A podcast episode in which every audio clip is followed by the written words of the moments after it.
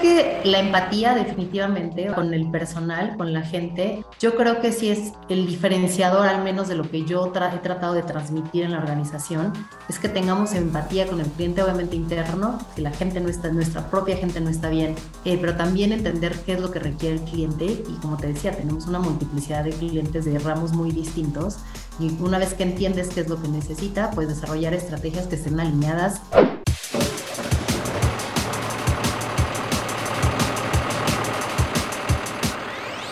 Bienvenidos a Ruta TIT, un espacio de conversación en el que platicaremos con los personajes más relevantes del autotransporte en México, para escuchar de viva voz sus puntos de vista sobre los hechos y eventos de mayor impacto para el sector.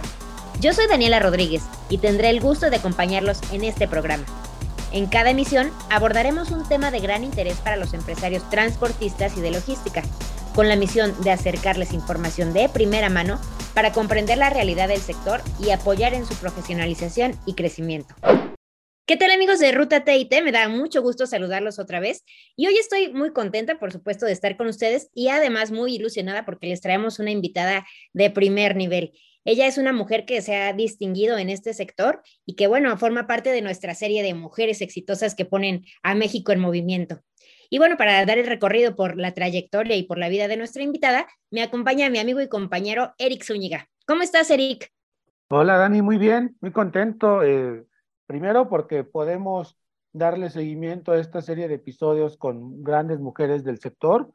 Y segundo, porque como bien dices, vamos a tener una invitada de primer nivel y con gran experiencia. Así es, además con un nombre muy bonito, déjame adelantarte eso. Y bueno, así es, Eric, se trata de Daniela Bastida, ella es directora general de Grupo TAP, que desde finales de 2021 se sumó a la red de distribución de Daimler Truck México. Pero bueno, es un grupo que ya tiene gran experiencia en este tema de la distribución de vehículos pesados. Y por supuesto, Daniela, pues ha sido parte fundamental del éxito de esta compañía. Y bueno, pues sabemos que lleva en la sangre la pasión por, por el autotransporte, por el servicio, por todo esto que caracteriza a las, a las distribuidoras de vehículos pesados. Así que Dani, bienvenida y muchísimas gracias por estar con nosotros en esta ruta TIT. ¿Cómo estás? Muchas gracias, Dani. Muchas gracias por la invitación. Estoy muy bien. Gracias. Perfecto, Dani. Bueno, pues como comentábamos, ya, ya tienes larga eh, trayectoria en esta industria. A pesar de que eres muy joven, pues ya eres un personaje muy reconocido. Y precisamente nos gustaría empezar porque nos contaras cómo fue tu incursión en, en esto de la distribución de vehículos pesados. Muchas gracias. Pues mira, fíjate que después de haber vivido eh, tres años y medio fuera del país, Em, regresé hace 10 años a, México eh, y me invitaron a formar parte del Grupo TAP, que como bien mencionas, Grupo TAP ya tiene 25 años en, en, digamos, como distribuidor de tractocamiones y autobuses. Eh, y pues la verdad empecé hace 10 años, eh, me involucré en el negocio que en ese momento eran siete concesionarias a nivel nacional, pues a revisar toda la parte de procesos, la calidad, la mejora continua, satisfacción al cliente y un poquito entender desde abajo cómo funcionaba la operación y cuáles eran eh, pues, los diferenciadores que podíamos generar para, para que la satisfacción a, nuestros clientes, que en este caso pues es tanto transporte de carga como de personal, pues se pudieran cumplir. Eh, así comencé y como te imaginarás, pues el, el tema de, de poder entender todas las necesidades de una multiplicidad de clientes como te decía, que pueden ir desde, no sé, clientes mineros, transportistas de vegetales, transporte de personal. Pues la verdad es que, me gustó mucho, me quedé en esto y, como bien mencionas, actualmente ya soy la directora de, de este grupo eh, que, que, ya tiene 250 personas, ¿no? Entonces, y tenemos varios puntos en, en, el interior de la República. Oye, Dani, cuéntanos qué fue lo que te hizo quedarte eh, en Grupo TAP. Fíjate que me fui apasionando poco a poco de, de la industria. La verdad es que yo venía de, de, de un segmento completamente distinto. Eh, yo, yo traía mucha información o mucha experiencia en lo que es sustentabilidad corporativa y vi que todo esto se puede aplicar mucho en, en la empresa y que con muy pequeños con cambios muy pequeños podemos hacer diferencias muy grandes desde en su momento cuando, cuando tomé la dirección del Grupo TAF, pues tratamos de hacer eh, de una empresa que en su momento había sido familiar como una empresa con un gobierno corporativo, con institucionalizarlo lo más que se pudiera. Em, y pues yo creo que el, el, el tener la interacción con tanta gente de distintos tipos, con mentalidades muy distintas y también con una multiplicidad de clientes que claramente requieren y tienen necesidades muy distintas, ¿no? Entonces, eso es lo que poco a poquito me, me fue apasionando. Eh, y la verdad creo que también el tema de... Eh, ha sido un reto porque como te imaginarás el transporte tanto de carga y pasajeros pues sí está distinguido por hombres, ¿no? Eh, históricamente desde el hombre camión o los socios de las empresas normalmente son hombres y, ha sido como, creo que, creo que este tema de, de, que sea un reto y que cada vez que, que nos sentamos en una mesa y, que, como bien mencionas, me ven eh, joven o, o, me ven mujer y, que se asume que difícilmente vas a poder hablar, este, como, como los hombres en esta industria le llaman, un poco de los fierros. Y, cuando les demuestras que sí puedes, creo que es, es, es el tema que te va dando como un poco de orgullo personal que dices, claro que sí se puede y creo que eso es lo, lo que me ha mantenido hasta ahorita en, en, este ámbito del transporte. Dani, siempre te vemos muy energética y muy metida, como tú dices, pues realmente conoces de los fierros, ¿no? Pero cuéntanos, ¿quién te inspira? Mira, yo creo que en términos generales, cualquier persona que piense fuera de la caja eh, y que haya tenido éxito haciéndolo, creo que es algo que yo siempre admiro mucho. Y aprovechando el, tema del podcast de mujeres en específico, eh, ah, yo tengo alguien que, que, me ha llamado mucho la atención en, en, historia reciente. Obviamente ha habido mujeres muy distinguidas a lo largo de la historia, pero por ejemplo, Angela Merkel a mí se me hace alguien eh, que, que, para empezar, fue la primera canciller en Alemania de facto se ha considerado o se consideró hasta el 2021 alguien que, que literalmente decían que lideraba la, la Unión Europea, pero que además fue reelegida eh, cuatro veces consecutivas y estuvo a cargo 16 años de un país siendo la primera mujer canciller, ¿no? Entonces, creo que tiene, eh, creo que ella nos prueba perfecto porque tiene un doctorado en química y al final de cuentas, eh, pues se dedicó a, liderar toda una Unión Europea, ¿no? Entonces creo que esta eh, eh, versatilidad que tiene, el poder de negociación, eh, la ideología que tiene, que es como muy, pues, demócrata, progresista, creo que es algo que, que, me llama mucho la atención. Yo creo que a nivel como un punto de referencia que creo que todos podamos este, conocer y es, es la razón de por qué me, este, me podría inspirar. Y creo que a nivel personal, digo, la verdad es que yo también eh, tuve una mamá que salió adelante sola con dos niños, eh, que fue educada y que trabajó mucho tiempo para sacarnos adelante, muy trabajadora. Entonces, para mí, digo, eso ya es un tema muy personal. Para mí es alguien que también me inspira y siempre me ha inspirado en la vida, ¿no? Ver ese ejemplo. Ese ejemplo que pones por, eh, de Angela Merkel, creo que es uno de los grandes referentes de, de la política internacional, ¿no? Y como bien decías, una mujer que, lo mismo, en un ambiente en donde se, había esta dominancia de, de, los hombres, pues ella pudo hacer crecer maravillas, ¿no? Eh, eh, Dani, también para, para ir conociéndote un poquito más, que nos vayas contando, eh, nos contabas un poquito de lo que te apasionaba dentro de Grupo TAP, de cómo te has podido crecer y seguir este, avanzando en tu carrera profesional, pero cuéntanos también qué, qué en particular te apasiona, te llama la atención del, del, del, autotransporte y de este, esta industria, este sector en el que te desenvuelves? Y pues creo que el, el tema de una de las marcas que comercializamos eh, tiene un eslogan, ¿no? Es que tenemos, ponemos al mundo y a México en movimiento. Yo creo que este tema, eh, eh, y justo después del, COVID, nosotros como autotransporte fuimos una de las industrias relacionadas al digamos, a, a, los productos básicos y demás. Y creo que para mí quedó muy clara la importancia que tenemos. Yo lo veo como que somos la sangre en las venas de todo el cuerpo de la economía, porque al final de cuentas el transporte pues puede mover desde medicinas, alimentos, este, eh, gente de un lugar a otro.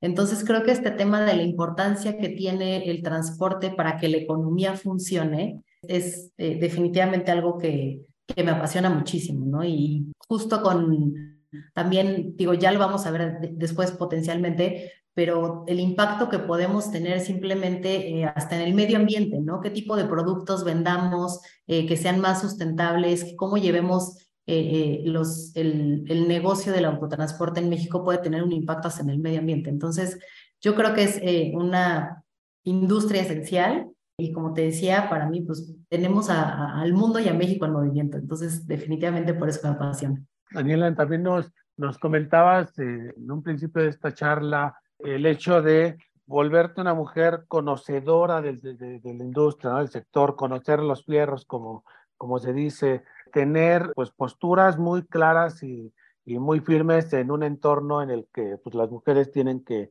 seguir eh, ganando y peleando por esos espacios. Pero en particular, tú cuéntanos, ¿cuáles consideras que han sido para ti o cuáles han sido las claves que te han permitido eh, tu crecimiento profesional?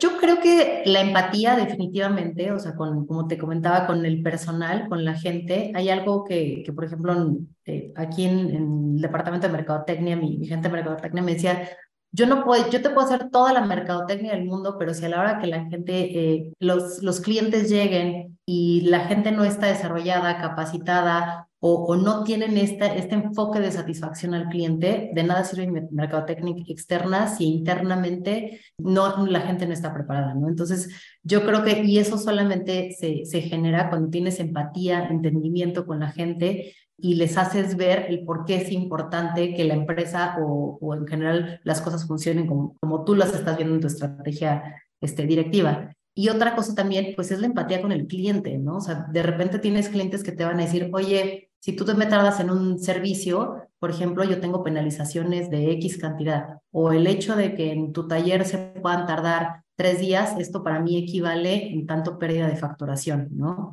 O, las implicaciones que pueda tener que un autobús se quede en la carretera. Entonces, yo creo que sí es el diferenciador, al menos de lo que yo he tratado de transmitir en la organización, es que tengamos empatía con el cliente, obviamente interno. Si la gente no está, nuestra propia gente no está bien, pues las cosas no avanzan. Eh, pero también entender qué es lo que requiere el cliente y como te decía, tenemos una multiplicidad de clientes de ramos muy distintos y una vez que entiendes qué es lo que necesita, pues desarrollar estrategias que estén alineadas y, eh, y, la razón por la, por la que te decía, porque, porque eh, admiro a gente que, que piense fuera del, del, de la caja, ¿no? Entonces, si de repente tienes un cliente que te dice, oye, necesito que vengan a trabajar conmigo en la noche o en los domingos, o, hemos hecho, la verdad es que como empresa hemos tratado de pensar fuera de la caja y nos ha dado muy buenos resultados. Entonces, yo creo que también ese tema de no cuadrarte y siempre cuestionar, porque muchas veces llegas a organizaciones que se hacen las cosas porque así se han hecho durante mucho tiempo, ¿no? Entonces, siempre cuestionar el por qué y quizás se podría hacer distinto, creo que también es algo que, que puede ayudar en ciertos momentos. Oye, Dani, ya hace un momento nos contabas que pues muchas veces los clientes como que se sacan de onda de verte pues joven, mujer, así con que de verdad sabrá. Pero aparte de este, de este desafío, de este reto, ¿cuáles otros eh, obstáculos has enfrentado en tu trayectoria?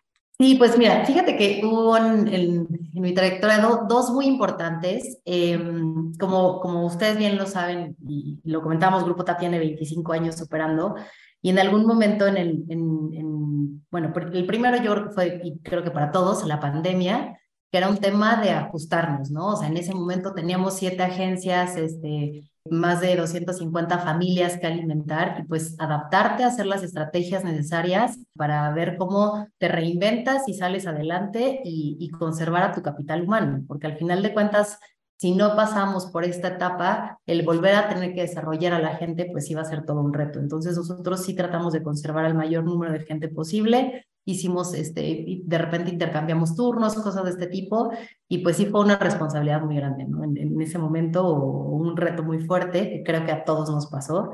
El segundo fue cuando eh, la marca anterior con la que, con la que trabajábamos eh, decidió eh, anunciar públicamente que iba a dejar de comercializar unidades en México. En ese momento el, reto era, yo te podría decir triple, porque eh, yo presidía la asociación de concesionarios de la marca anterior en ese momento, entonces me tocaba y me tocó un poco hacer toda la parte de conciliar los intereses de toda una red de concesionarios que obviamente eran inversionistas y que literalmente nos estaban diciendo en el largo plazo, pues tu negocio ya no va a subsistir.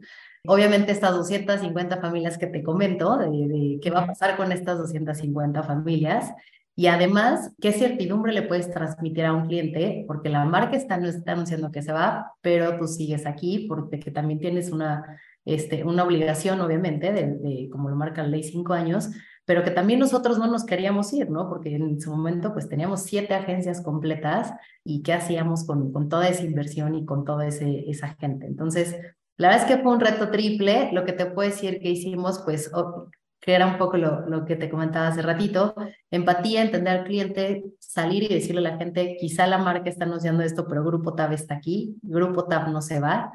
Y el, el, tema de los concesionarios, pues sí fue un, todo un proceso de, de negociación. Afortunadamente varios de, de, ellos ya encontraron también otra marca, como nosotros la verdad es que nos fuimos muy favorecidos con esta nueva marca que, que estamos muy contentos de trabajar con ella. Justo este tema de, de encontramos esta nueva marca y pues nos reinventamos, ¿no? Porque obviamente los procesos, el producto es distinto. Ahorita ya podemos decir que ya brincamos ese momento tan difícil eh, y también los clientes ya se dieron cuenta de que seguimos atendiendo sus unidades, ¿no? Que era la inquietud que tenían. Tenemos clientes que de la noche a la mañana nos hablan y decían, oye, es que mi empresa ya vale el 20% porque mi activo, este, que es el camión, ya vale menos, ¿no? Simplemente por el anuncio que hicieron, en, el cual nosotros como concesionarios pues no estábamos alineados o no, no sabíamos cómo, este, cómo se iban a dar las cosas. Entonces sí, sí fue ese reto triple, pero afortunadamente todo salió en orden. No, sí te la pusieron muy complicada ahí, ¿eh? Dani, ¿y qué aprendiste justamente de todo este desafío y, y sí, un paquetote que, que, tenías en tus manos? Ya sé, y yo creo que digo, va a sonar a, a cliché quizá, pero yo sí creo en el tema de, de, de ser resiliente. La verdad es que nuestra organización siempre eh, eh, ha tenido distintos cambios por, por muchas razones. Y, y, creo que el tema, como te decía, muy común, pero hay que ocuparse en lugar de, de, preocuparse, ¿no? Lo que sí te puedo decir es que en ese momento salimos y vimos distintas opciones, tuvimos también otras marcas que nos buscaron y demás, eh, y, y, pues ser muy objetivo, no desesperarse y, y obviamente pues muchas veces quizás ni, como líderes ni siquiera lo tenemos este nivel de certidumbre, pero permear un nivel de certidumbre y de, y de calma, ¿no? Así de a toda la organización, porque si la gente pues obviamente subía y de qué va a pasar y tengo un préstamo y muchas cosas que se imaginaban que de la noche a la mañana ya no iban a tener un ingreso. Y pues no, primero obviamente, como les decía, ver que nuestra gente esté bien, salir a hablar con los clientes que aquí seguimos y pues buscar opciones, ¿no? Es, ese yo creo que esa es la moraleja de no te quedes estancado en, en cuidarte a la desgracia, sal y busca opciones, siempre va a haber, ¿no? entonces hay que buscarlas. Y bueno, como dices, afortunadamente ya fue prueba superada. Sí, prueba superada, exactamente, Dani. Muy bien.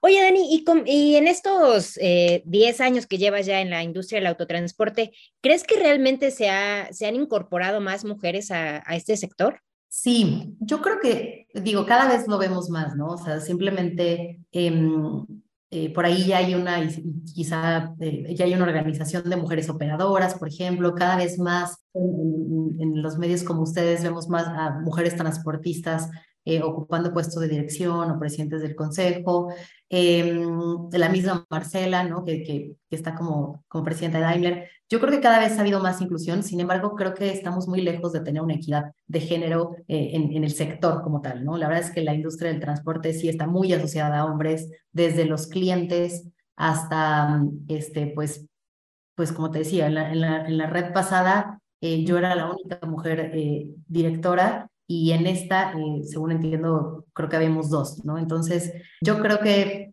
nos estamos acercando, cada vez más hay, hay más inclusión de las mujeres, no necesariamente en un punto en que podamos decir ya hay equidad de género en el transporte, pero, pero bueno, yo creo que ahí vamos, ahí vamos.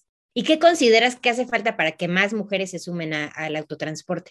Yo creo el tema de un cambio de pensamiento o de ideología e incluso hasta cultural. Te voy a explicar por qué. Yo, yo podría decir, ahorita estamos teniendo, eh, como saben, hay muchos temas de, con todo el tema que está dando de nearshoring, en el Bajío, por ejemplo, estamos sufriendo mucho con temas de contrataciones, ¿no? Entonces yo diría, bueno, lo más fácil es contratar a mujeres técnicas a vendedoras de refacciones o almacenistas mujeres de refacciones. Tenemos varias en la organización. Sin embargo, desde el chip de nosotras como mujeres de decir, yo también podría estudiar algo especializado y dedicarme a ser técnico, creo que desde ahí viene. Iniciando por nosotras como mujeres de decir, de, de que tenemos simplemente en, en la cabeza que hay ciertos oficios que las mujeres no deberíamos de estar haciendo. Entonces, yo creo que eso comienza por nosotros. Y la otra, para nosotros como, como empleadores, eh, sí generar las condiciones para que la equidad se pueda dar. Y esto no es una discriminación positiva de que porque seas mujer te voy a contratar. Creo que no es eso. Creo que es más un tema de generar las oportunidades para que tanto hombres como mujeres puedan desempeñar las funciones dentro de una organización. Eh, entendiendo que pues estamos buscando condiciones de equidad y no de igualdad. Los hombres y las mujeres sí somos distintos, entonces sí te podrá decir que, no sé, una un responsable de almacén quizá va a cargar piezas y si yo sé que una mujer quizá no le va a dar tanto la capacidad física, pues sí generar condiciones, no sé, con, con apoyos, este, eh, no sé, de montacargas y demás para que pueda desempeñar la función. Y eso sí es nuestra función como como directivos generar condiciones donde las mujeres se puedan integrar, ¿no? Y sí, básicamente es eso. Para mí es el cambio de la mentalidad de nosotras mismas y de un poquito del tema cultural y de la sociedad, pero también de nosotros como líderes generar condiciones de equidad.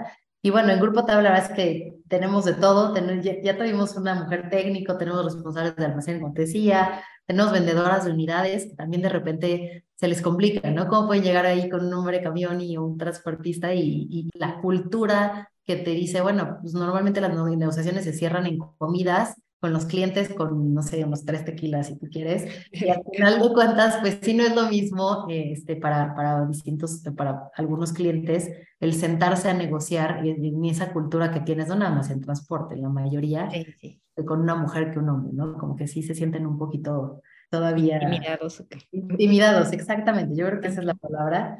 Pero sí, creo que eso es lo que, lo que se necesita en resumen, Dani. Daniela, a mí me encanta esta parte que nos compartes de, los avances que aún están pendientes, esos objetivos por alcanzar en la parte de la, de la inclusión, de la equidad.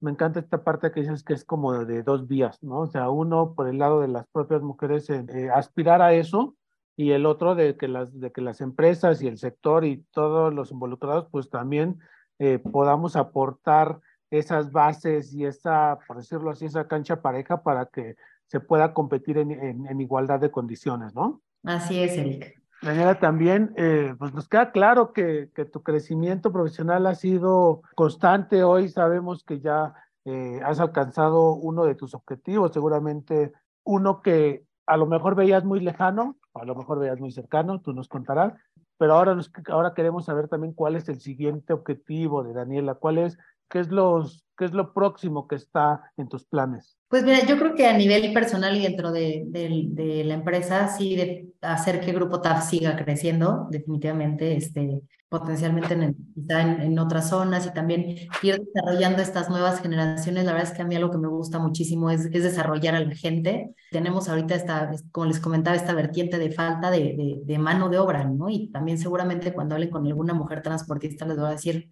nos faltan operadores, ¿no? Y, deberíamos de estar volteando a ver a operadoras y qué condiciones podemos generar para que haya cada vez más mujeres operadoras en México.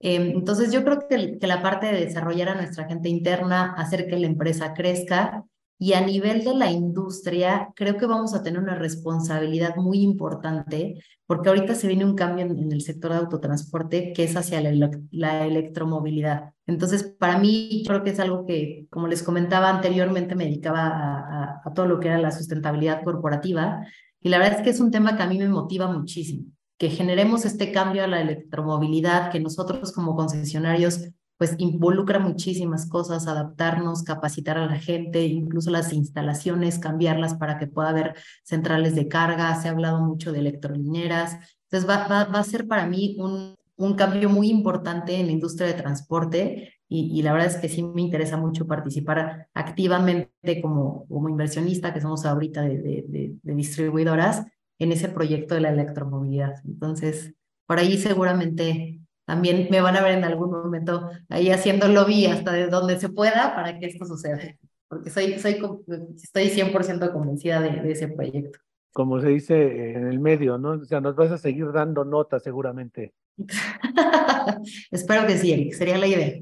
Oye, Dani, ¿y qué consejo le podrías dar a las mujeres que están iniciando apenas en esta industria?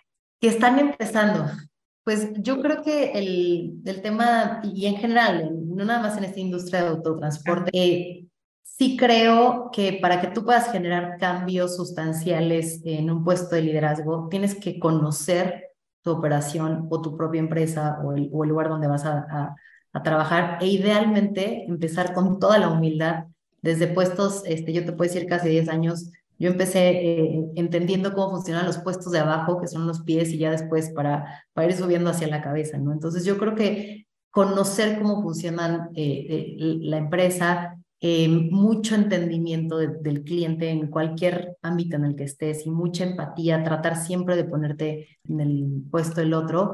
Y, y pues sí, no desanimarte, porque de repente vas a escuchar comentarios de, ay, no sé, de, de pues porque es mujer no vas a ver, o, o o quizá como que no tengan una interacción contigo como, como si fueras un hombre, pues la verdad es que también es bueno y buscar siempre como esta relación de respeto, ¿no? O sea, porque quizá también me ha tocado ver a mujeres de la industria que, con tal de entrar como en una dinámica de hombres, pues caen en ciertas cosas que podría ser una línea divisoria entre un respeto o no.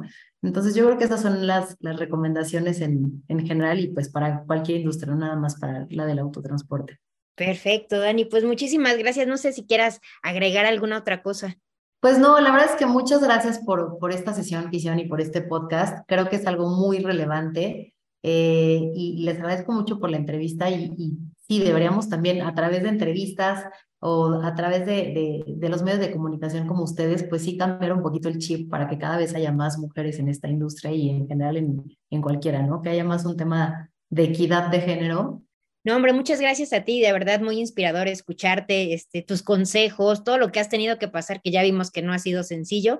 Así que te agradecemos, Dani, y muchísimas gracias por todo. Y sin duda, Daniela, eh, tu, historia, todo esto que nos has comentado, va a ser de, gran ayuda para esto que comentabas, ¿no? Generar cambios, generar este, ajustes en la cultura y tanto tu historia y lo que nos platicas como el resto de las mujeres con las que estamos platicando en este especial de, de, de, la revista TIT, seguramente van a encontrar muchas historias que van a ser de, de mucha ayuda. Así que no olviden consultar la edición de, de marzo y pues seguir escuchando todos los, epi los episodios de esta serie.